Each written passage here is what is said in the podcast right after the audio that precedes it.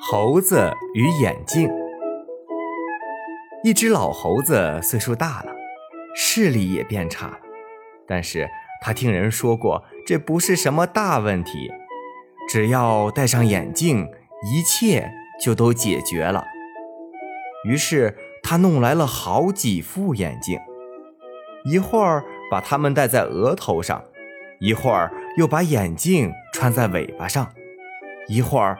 又用舌头舔舔，一会儿又用鼻子闻闻，可是眼镜都没有起到作用，太差劲了。老猴子说：“傻瓜才会相信人类说的话，那些眼镜有用的说法全是骗人的，一点用处都没有。”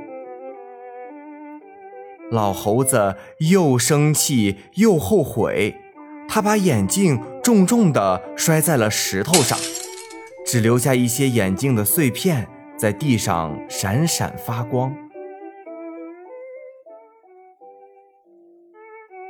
小朋友们，这个故事告诉我们，有很多事情啊，我们要先弄清它的本质，不要轻易的得出结论，只有这样。才能培养出独立的思考能力，有一天真正的长大。